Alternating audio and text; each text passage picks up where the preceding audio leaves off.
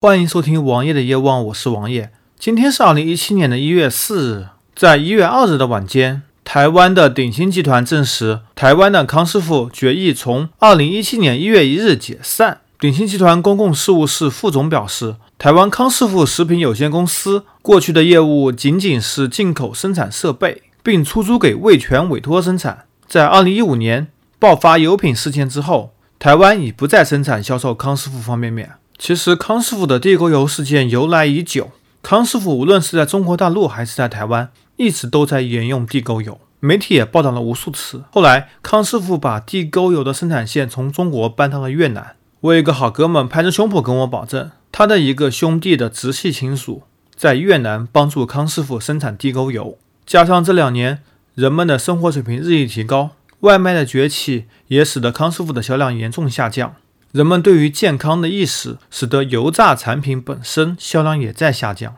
前两年台湾导游的事件也是火上浇油，台湾人民已经完全不 case 这个牌子了，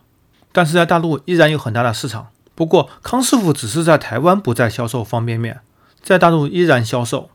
而且康师傅的生产线非常广，从饮用水到饮料，百事中国也卖给了康师傅。康师傅也曾经通过各种公关、各种营销。抹掉了很多地沟油事件，抹掉了很多不合格饮料的事件，包括康师傅的饮用水也曾经好几次抽查不合格。这么一个连最基本水都做不好的公司，你还指望它干什么？所以大家行动起来，抵制康师傅，抵制百事饮料。